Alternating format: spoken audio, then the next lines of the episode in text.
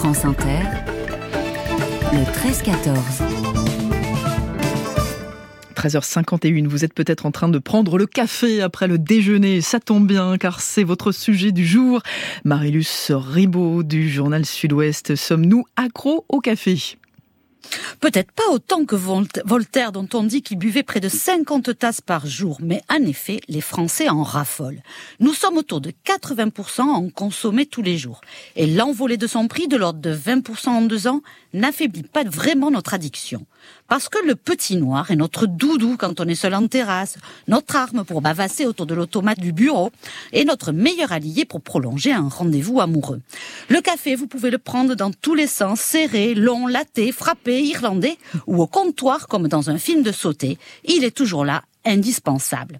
Oui, mais voilà, le plus souvent, il est acre, ou comme du jus de chaussette, le plus souvent, il est infect. Sauf que c'est en train de changer, Marilus imperceptiblement, les buveurs de bon café se rebellent. Et ils ont leur star, les baristas. L'un des plus célèbres est Pierre de Chanterac, 27 ans, champion du monde du meilleur café turc, champion de France du meilleur café filtre. Une pointure. La volonté de retrouver les goûts du café s'est propagée aux États-Unis dans les années 70, nous dit-il. Des acheteurs ont commencé à refuser le modèle postcolonial qui favorise une mécanisation à outrance et une absence de traçabilité de la production.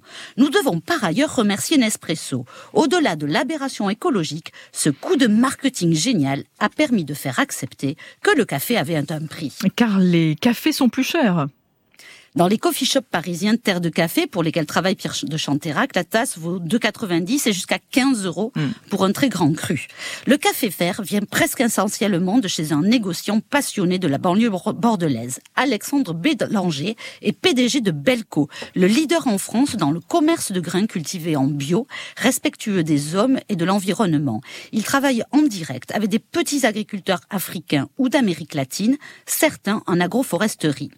Nous sommes microscopiques à l'échelle mondiale, mais je suis convaincu que nous participons à redonner de la valeur à un produit qui n'en avait plus, souligne Alexandre Bélanger.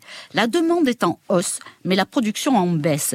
Il faut se préparer à boire moins de, à boire moins de café, mais mieux.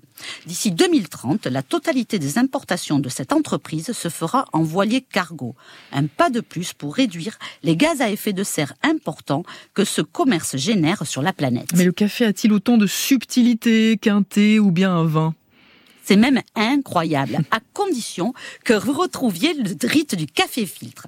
Savez-vous que dans un café, on dégusque des arômes de fraises, de mangue, de pêche jaune, de lavande, d'agrumes, de fruits secs, de jasmin ou de chocolat?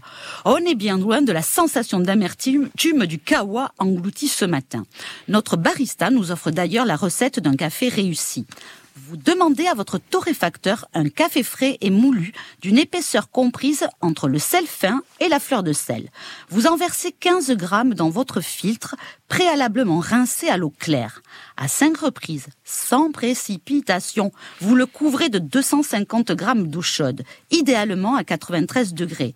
Vous vous servez une tasse, vous fermez les yeux et vous dégustez. Promis, vous allez découvrir un monde inconnu. Eh bien, on va tester, c'est promis. Merci Marilus Ribaud du quotidien Sud-Ouest.